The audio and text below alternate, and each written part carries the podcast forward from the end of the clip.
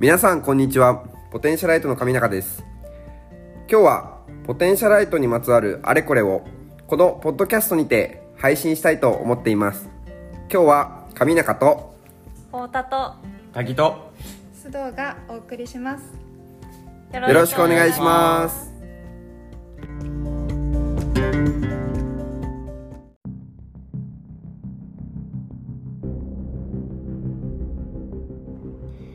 と今回あのボイス、まあ、つまりこの声ですね。で、えっと、ポテンシャライトの文化だったりとか、えっと、細かい情報をアウトプットしている背景を少しだけ山根の方からお話しできればと思っています。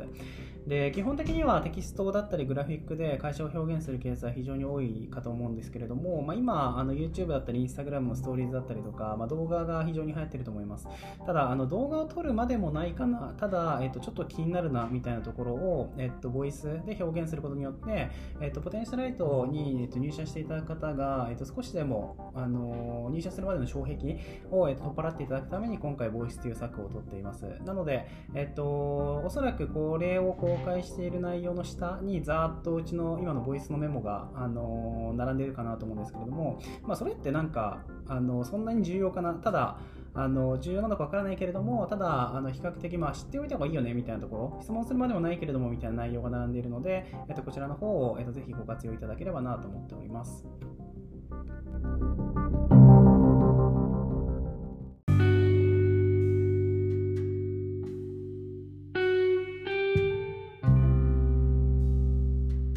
採用コンサルタントとして担当する企業の選定方法について、あの私、山根からお話したいと思っています。えー企業の選定方法の基準は3つあって、え1つ目が、えーと能力、スキル、立ち位置、2つ目が、えーとお客様との相性、で3つ目が、えーとその際の、えっと、業務のキャパになります。で企業の選定方法っていうのは、えー僕らポテンシャルライトの採用コンサルティング事業部では、えー常時大体30社から40社ぐらいあの採用の支援をさせていただいてるんですが、えっと、常時、えー毎月大体5社程度ぐらいの企業様が流入して、えっと、それでお付き合いが開始されます。なので、えっと、5社流入したとして、大体採用コンサルタントが今10名弱いるんですが、えーその10名のうち、えっと、企業様の業種、業態だったりとか、社長様だったりとか、えっと、まあ、いろいろと見させていただきながら、うちのコンサルタントを誰が、誰をアサインするのかを決めております。で先ほどの3つの基準で言うと、えっと、能力スキルについては、やはり、えっと、採用の、えっと、支援の難易度が非常に高い、えー企業については、えっと、もちろんのこと経験が豊富なコンサルタントをアサインしますし、あと2つ目の相性については、えっと、お客様のこう社風、なるべに、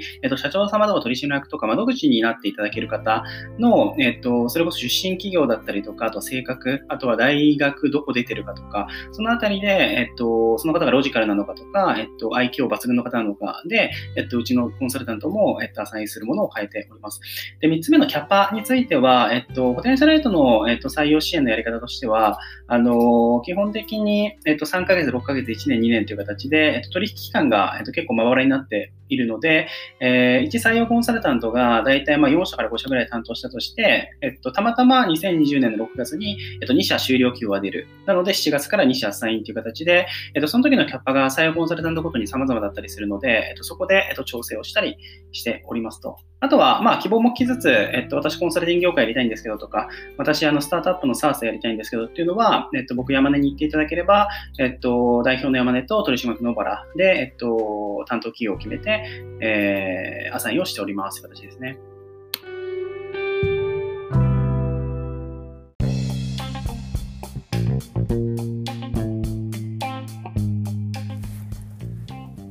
次は、えーどのように顧客から問い合わせが来るのかを、えー代表の山根からお話ししたいと思っております。えーポテンシャライトはあの顧客からの問い合わせがあの比較的来やすいあの環境を、えー意識的に整えています。なので新規の営業であのガツガツあのプッシュ型で、えっと、言ってることはほぼなくてですね、えっと、基本的にあの問い合わせが来る経路については3つに分かれているんですが、えっと、1つ目があの顧客だったりとか知人からの、えっと、ご紹介です。で2つ目は、えっと、ブログを見ていただいている方々からの、えっと、お問い合わせ。これは、えっと、知人であったり知人じゃなかったりあのするケースがあのあったりします。で3つ目が、えっと、SNS でつながってる方々。つまりあの何かしらおそらく、えっと、お互い認知をしている方々から、えっと、突然メッセージをいただいて、えー、お付き合いするケースが多かったりしますねと。で SNS については Facebook が一番多いんですが、えっと、ついで Twitter 並びに最近だったら、ね、 LinkedIn からのお問い合わせいただけるケースも増えているので、えっと、代表の僕の山根が、えっと、比較的3メディアか 3SNS は運営してるんですけれども、えっと、上中 Twitter で太田が、えっと、 LinkedIn など比較的あのばらつかせてるんですけれどもまあ、そこでいろいろな方にアプローチをして問い合わせをいただけアプローチというか問い合わせを、えっと、プル型でいただけるケースが多かったりするので大体月間でいうと10件から15件ぐらいあの今いただいているケースが多かったりします。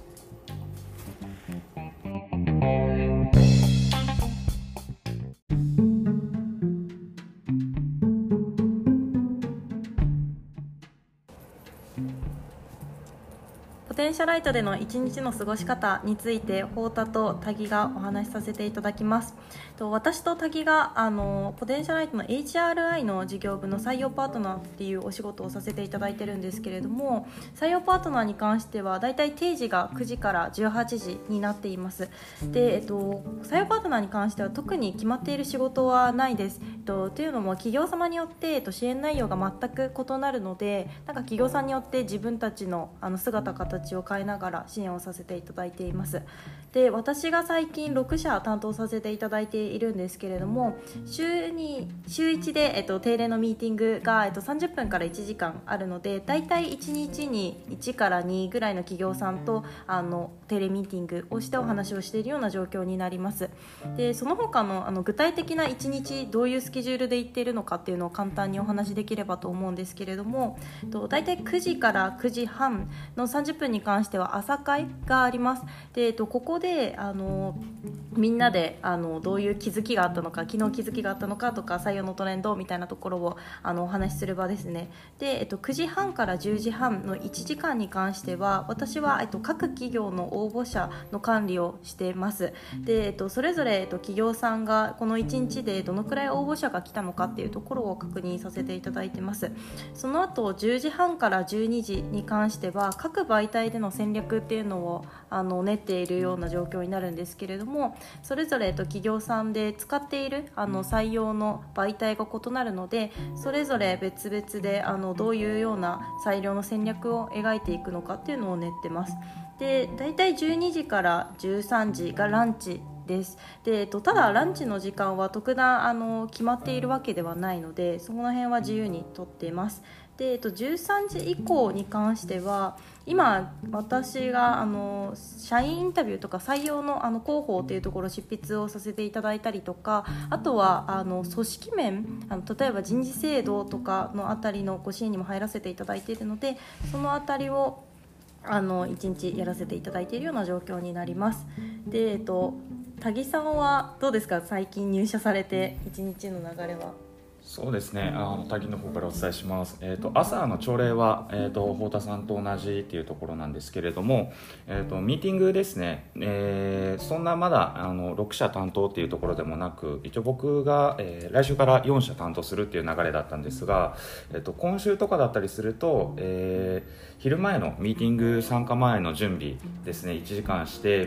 で、えー、とミーティング参加してで終了したら、えー、と担当者の人です現担当の人ですね。の方か、ね、に、まあ、これって何でこんなことやってるんですか？とかっていう質問をさせていただいたりしてます。で、まあ、その後お昼行ってで午後からは結構本当日によってバラバラっていう感じなんですけれどあのー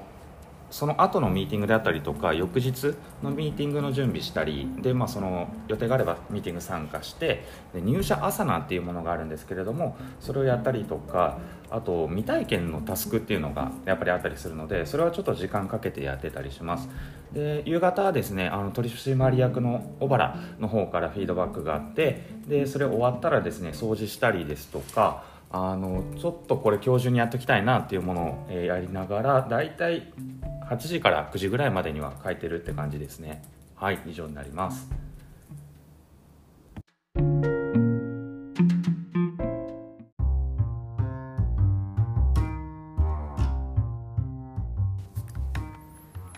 はい。上中と太田から通勤時間と通勤時間の過ごし方についてお話しできればなと思ってます。基本的に当社はのオフィスは恵比寿にあるんですが3駅圏内に住んでいるものが半分それ以外が5駅圏内。たまに遠い人か遠いところからいらっしゃる方もいます。基本リモートにはなってしなったのですが金曜の夕方のみあの全員で集まっています。なので通勤の混雑は避けて出社ができます。ちなみに太田さんあの通勤時間に何してるとかあったりされますか？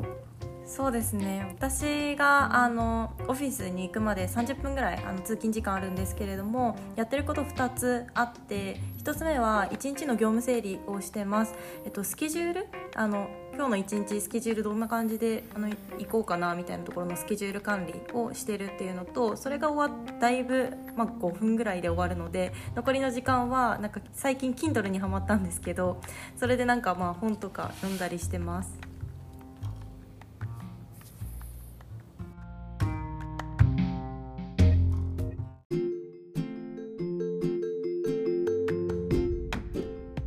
上中の方からポテンシャライトの座席についてお話しできればなと思います。結論はあの決まっていません。ただあのコロナ明けから個人の裁量に合わせた出社になりましたのであの座席もフリーアドレスにしてデスクにはあのそれぞれコンセントを置いているというあの形をとっています。またこれが僕入社して驚いたのがあの全員こう靴を脱いで基本的にこうスリッパに履き替えて仕事をしています。であの一応まあ、そのオフィスチェアみたいなものはあるんですけども、まあ、ソファーで仕事をしたりとか集中したい時は会議室のちょっと取り取ってあの仕事をしたりとかそれこそこう寝っ転がって仕事しているっても全然大丈夫でもちろんそのお客さんに迷惑をかけないっていうのは前提なんですけども自分が一番あの集中ができるかつあのアウトプットが出しやすい環境で仕事をしています。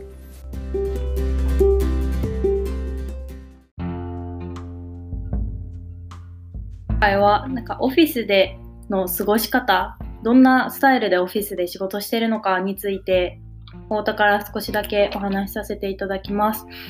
あのオフィスでの過ごし方は結論結構自由になっていて、まあ、ランチの時間も特にあの指定の時間がないですし、休憩の時間も特に決まってはないので、結構休みたいタイミングで休んで仕事するしたい時はしてみたいな感じで、その辺りは自由だったりします。あとその他、まあ、コンビニに行く方もいれば、まあ、その場で、まあ、雑談が生まれたりとか、会話もその辺は自由だったりします。で、まあ、まあ、人それぞれなんですけれども、まあ、集中してる人とかは、まあ、イヤホンとかつけて仕事ができるので音楽聴きながらかなり集中してる人もいれば、えっと、その場で山根さんに相談しに行ったりとかその辺りをしてますね。この辺りなんか山根さんからあったりします？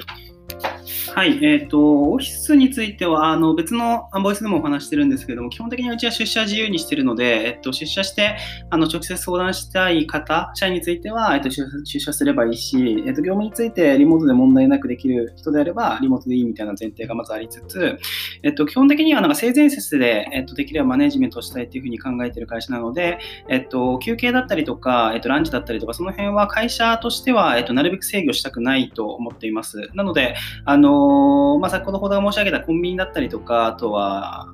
外で仕事をするとか、カフェに行くとか、その辺はあの比較的自由にしていて、ミーティングもほぼほぼ、社内ミーティングもオンラインにしているので、そのあたりとかは、まあ、自由に働けるんじゃないかなと思っているので、えっと、ご理解いただけるといいかなと思ってます。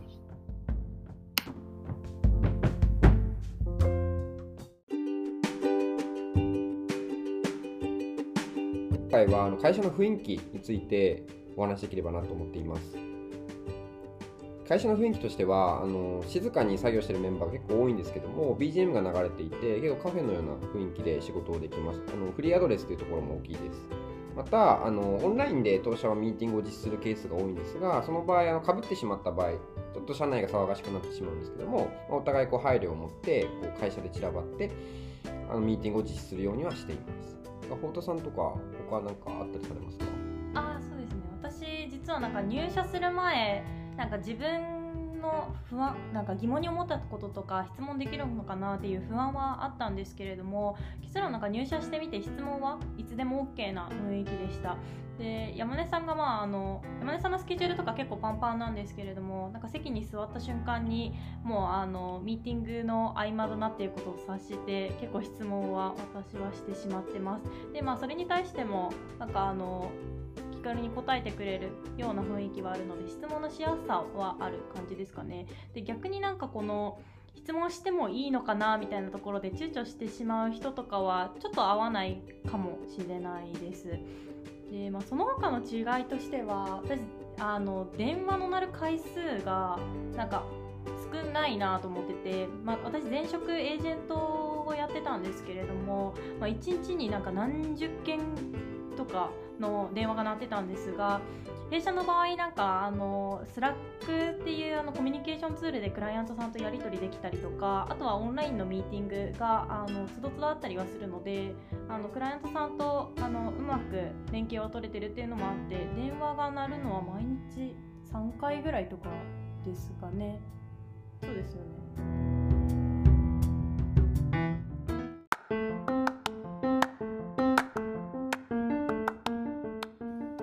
はい、夜はどのくらいに帰る？土日も仕事するのかについて、太田からお伝えさせていただきます。えっ、ー、と、結論、土に、夜に関してはあんまり仕事はしてなくって、前提として採用コンサルの授業とエージェントの授業が、まあ、それぞれあって、それぞれ定時の時間が違うんですけれども、採用コンサルの定時の時間が9時から18時、で、エージェントの定時の時間が10時から19時になってます。で、えっ、ー、と、19時頃には、えっ、ー、と、ポツポツ、えっ、と、帰り始めるメンバーが多いです。で、ただ、えっと、原則、今はなんか原則金曜日出社になっていて、その他はなんか出社したいタイミングで、えっと、出社してもいいよっていう形になっておりまして、私もあの、それこそオフィスに行きたいタイミングで行ったりとか、カフェで仕事したりとかはやっております。で、えっと、ここに関してはそこまで、えっと、制限されてないので、いつ仕事してもいつ休んでも何も言われない状況にはなってます。で、ただ、あの、やるべきことを100%やってるっていうのがもちろん、あの、ここは大事というか前提になってます。で、その他土日についてなんですけれども、土日については、なんか仕事が、例えば、あの、企業さんまたのお仕事だったりとかにはなってくるのでそこがなんか終わってなければあのそれをやるっていうのはあるんですけれどもただここに関してはあんまり、えっと、通常の業務を土日でやるっていうのはあまりなくってどちらかっていうと土日はあの任意で集まって会社の01をやる作業があるっていうくらいですかね。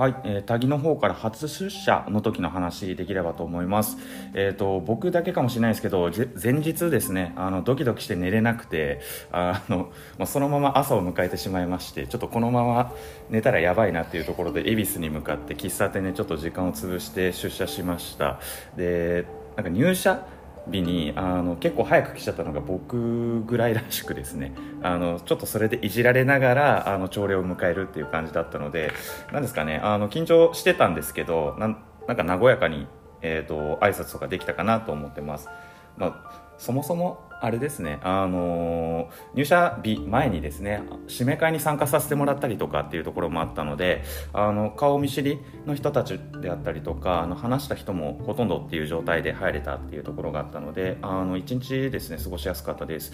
で入社してからですねあの今後こういう流れで、えーと、研修していくようだったりとかこのスケジュールで担当も任していきますねっていうところも教えていただきつつ、えー、僕が気になっているところですねあの質問させていただくっていう時間も結構長く取っていただいてっていうところだったので、まあ、そんなことをやりながら気づいたらあの夕方になってたっていうような感じになってます。はい以上です。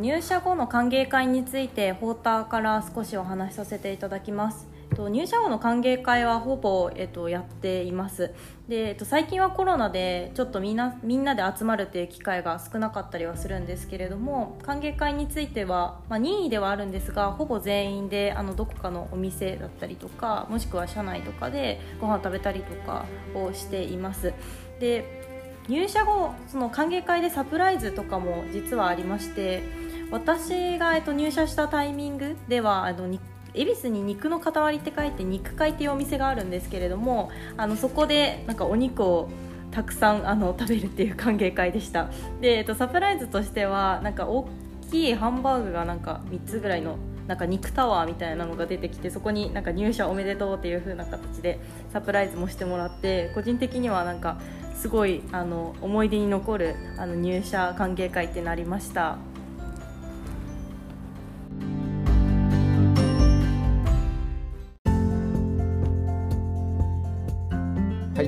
中です。で僕の方からこうポテンシャライトのランチについてお話しできればと思います。結論、ポテンシャライトのランチはあの特に制限も設けてないです。社外で社内でも社外でもお弁当持ってきても外で食べてもコンビニでも何でも大丈夫です。ただその傾向としてはこうお弁当を持ってきているメンバーは少ないかなといった印象でただその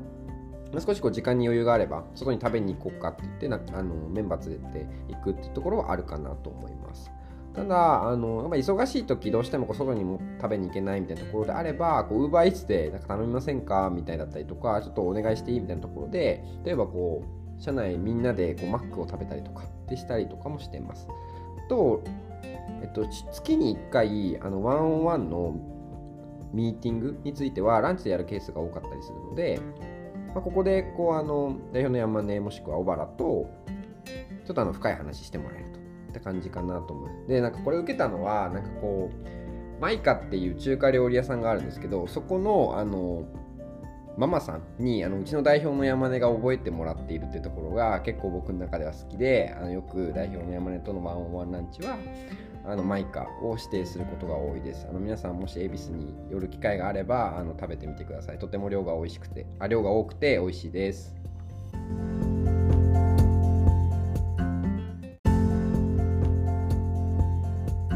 回は突如来る会社のイベントについてお話太田からお話しします。で、えー、と社内でよく手巻き寿司をすることがものすごく多くって大体2ヶ月に1回ぐらい手巻き寿司はやってたりします。でここの手巻き寿司も結構凝っていて会社にそもそもあのお寿司を作るなんか OK があるっていうところからまスタートするんですけどあとは寿司酢を四国から仕入れたり具材は中目黒であの買ってくれたりここ上中さんよくあの具材とかも買っていただいててすごいありがたいなと思ってるんですけれどもなんかそういう形であの社内の手巻き寿司とかはやってたりします。なんかその他も結構ありますよね上中さん。そうですね。なんかよくあったのはそれこそこうあの代表の山根が温野菜結構好きなので温野菜にあの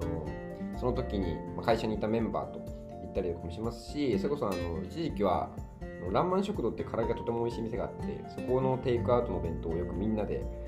あの食べていたりとかはしました。あの恵比寿美味しい店たくさんあるのでぜひあの入社していただいたらあの一緒に行きましょう。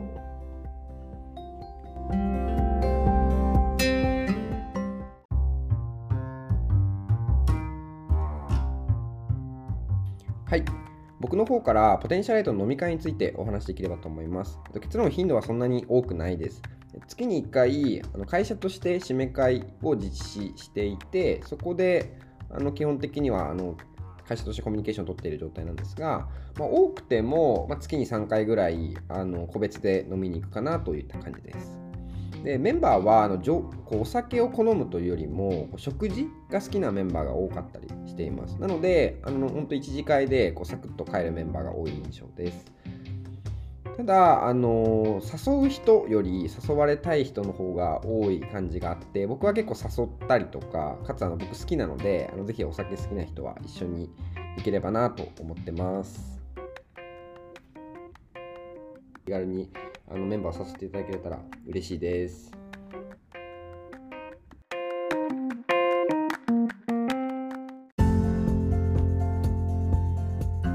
ただ次が、えー髪型化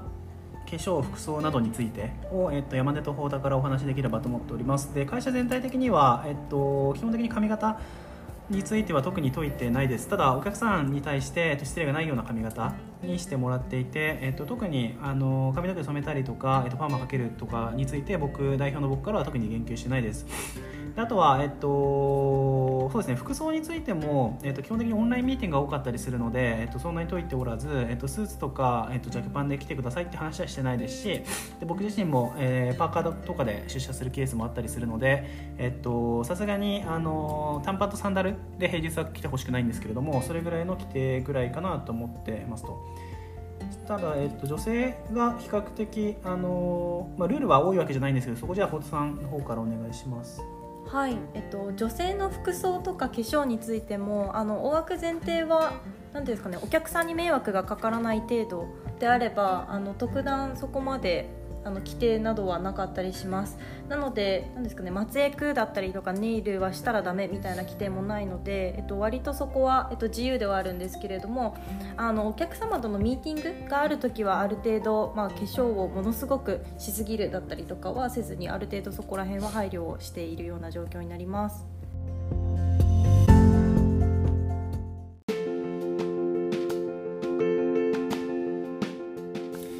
はい、次に山根と太田から、えー、当社は女性のメンバーが非常に多いのでその社内文化についてのお話をしたいと思ってます。で現時点で大体常勤メンバーが、えー、15名程度で、えっと、男性が僕を含めて4名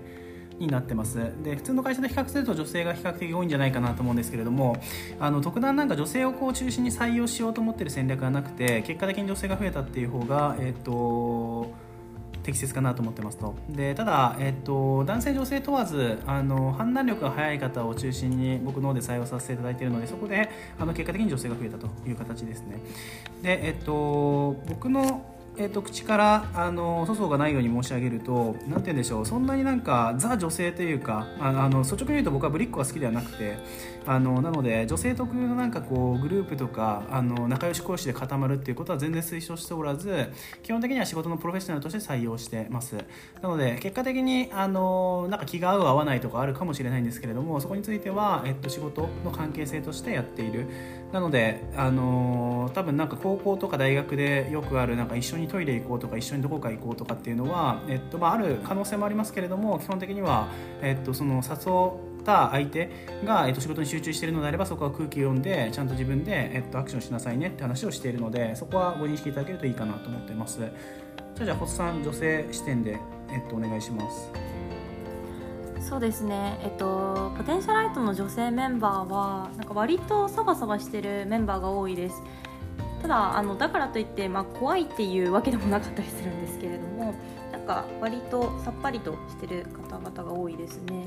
で実は私ここのなんか女性のなんかなんていうんですかね雰囲気が入社前一番不安でした。っていうのもあの過去のコミュニティでそういったなんか女性特有のトラブルみたいなところに巻き込まれたことがあったので不安だったんですけれどもなんかもしそういった仮に女性特有のトラブルとかが発生してくるのであれば一緒になんか撲滅していこうっていうふうに考えてる、まあ、メンバー女性メンバーも多かったりするのでそこは一緒に撲滅していければなと思います。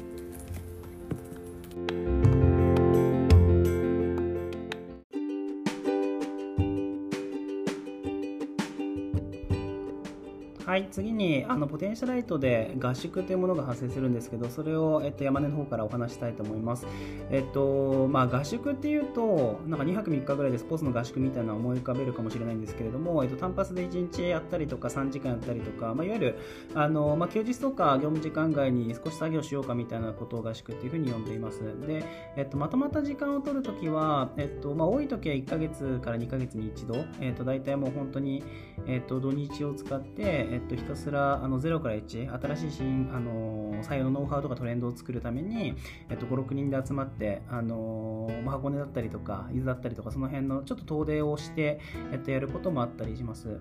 で、少ない時はまあ3ヶ月に一度、かつ、えっと、全員でやる時もあるし、一部でやる時もあったりするんですけれども、えっと、会社の項の場としてこれを設定するっていうよりは、ある程度、あの自発的に、えっと、やるメンバーを集めて、えっと、業務をやるっていうよりは、新しい採用のトレンド、ポテンシャルのビジョンにもあるように、そういったトレンドとかノウハウを作るような場として設定をしているケースが多いです。ただ、えっと、まあ、レクリエーションじゃないんですけれども、ずっと仕事をするのもあれだったりするので、えっと、まあ、ご飯だったりとか、あと空いてる時間とかは、あの、自由にしていて、この辺ちょっとじゃあ上中さんからどうぞ。はい。実は僕の実家が鳥農家をやっておりましてよくこういった合宿の時にあの僕うちの実家の肉を卸させていただいてます。であのそれ以外にもあのつながりでこう一応鳥なんですけどもその他豚と牛をさせてもらって前回だと箱根でバーベキューをしていただいたのであのもしご入社いただいて合宿参加される場合はそこも楽しみにしてもらえたらなと思います。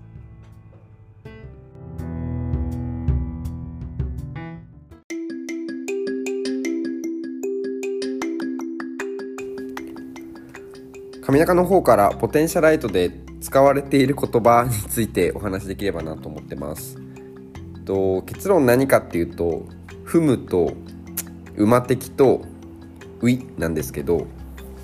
まず「ふむ」については、まあ、肯定もせず否定もしない時の、まあ、返し言葉として結構使われるパターンが多く Slack のスタンプにもなっています。で結構これがあの僕は入社して最初に戸惑ったんですけども「馬的」っていう言葉が結構面白くてうまいもの適当にの略なんですけど、まあ、よくこう僕神さんって呼ばれてるんですけど、まあ、代表の山根から「神さんちょっと馬的頼むわ」って言われた時に「え今日しょっぱいものですか？甘いものですか?」って一言添えると結構こうあのコミュニケーションの層が生まれないかなと思ってます。で、ウィについては基本的にこうあのなんか挨拶というか、まあ、フランス人ってわけじゃないんですけどあの普通に挨拶としてあの結構使われてたりとかしてますところで結構ポテンシャライトに入ってからあのなんか不思議な挨拶だったりこう面白い言葉が出てくるかなと思うのでなんかその都度キャッチアップしてもらえたらなと思ってます。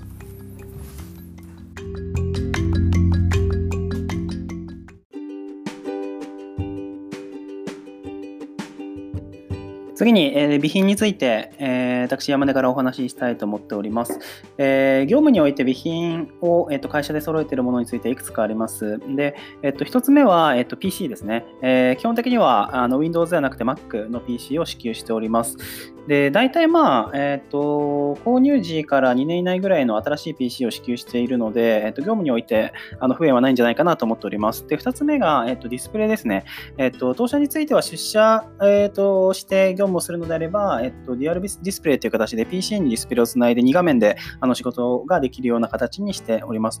であとは、えっと、PC で外で作業するケースが多いので、プライバシーフィルターっていうんですかね。まあ、要は、えっと、カフェとかで仕事をしているときに、周りのお客様からあの斜めから見ると PC が見れないような、中身が見れないような形でフィルターも準備しております。あと、オフィスについては簡単なところで冷蔵庫があったりとか、えっと、電子レンジがあったりとかですね。であとは、えっと、人材紹介側ですね、エージェント事業部側については、お客様との電話が非常に多くなったりするので、で携帯電話の支給をしております。なので、えっと、まあ、いわゆるこうスタートアップの企業ではあるんですけれども、比較的備品は揃えてる方ですし、何か、えー、自分の業務が生産的になるっていうふうな提案をしていただけるのであれば、えっと、僕の方で決済をして、えっと、いろいろ会社で買うっていうことは、えっと、筋が通っているのであれば、えっと、共用しているような環境ですね。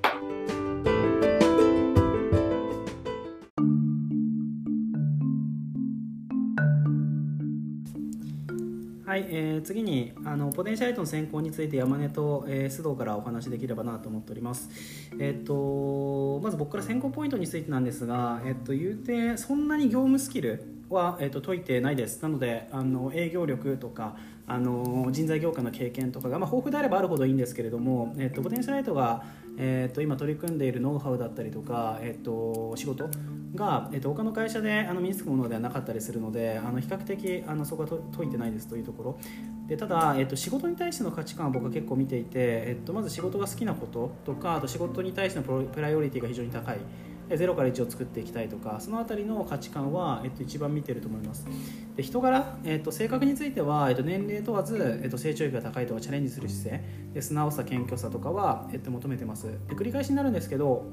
えっと、メンバーにもこれはよく伝えているのがえっと、20代だから、えっと、成長をする。30代だから成長が鈍化するっていうのは、えっと、それはもう全くもって僕は考えてなくて、えっと、年齢問わず、えっと、同じ成長速度で成長するはず。なので僕は今35なんですけれども、えっと、今年1年が、えっと、社会人になってから13年間のえっと、各1年よりも成長できたって言われるような、えっと、1年を常に過ごしていきたいと思いますし、まあ、その辺りは、えっと、ものすごく強く見ていること。であとは、えっと、素直さ謙虚さはどこの会社も求めていると思うんですけれどもポテンシャライトの、えっと、これから、えっと、入社してくださる方がインプットする内容とかの数だったりとか質がものすごく多かったり高かったりするので、えっと、素直さ謙虚さがないと、えっとまあ、比較的あの難しいと。いうふうに判断をしてそこはものすごくたくさん見ている感じですね。で、えっと、直近あのポテンシャライトの選考とかカジュアル面談を受けた、えっと、須藤っていうものから、えっと、そちらの方をお話してもらおうかなと思ってます。はい。えっとまず選考に関して選考はカジュアル面談1次面接2次面接その面接官の間で適正検査の計4フェーズぐらいあると思っててそれぞれえっと、7割ぐらいはその面接の担当官の方からお話をいただいて授業内容や業務内容の会社説明であったり、まあ、組織風土とかカルチャーのことに関してお話をいただき残りは自分の将来どういうふうに働いていきたいかとかどういう会社でどれだけ頑張っていきたいかとか今まで何をしてきたかみたいなことについてお話ししました。で私がなんか特徴的だなこのめなんていうんですかその採用の選考体験として特徴的だなと思ったのが3点あって1つ目が全面接で結構フィードバックをかなりしっかりいただけることです。で適正検査の結果も見せてもらえてそれは初めて今まで見せていただいたので結構嬉しかったです。で2点目がスピード感がものすごく速いことでこれは山根さんご自身もおっしゃっていたんですが長くダラダラやっても、まあ、お互いにとってあまり良くないしどうせダメなら早くダメって言ってもらった方がこちらも 無駄な時間を使わなくて済むのでいいよねっていう考え方も特徴的だなと思いました。で最後の3点目は組織のマイナス面も素直にすごく答えてくださるのが結構びっくりしました。これは多分入社後のミスマッチを防ごうという気概がすごくあられるんだろうなという感じでなんか現場の一次面接をしていただいた太田さんの現場視点で見た経営陣の印象であったりとかそういうことも事細かに教えていただけたのがありがたいなと思いました。以上です。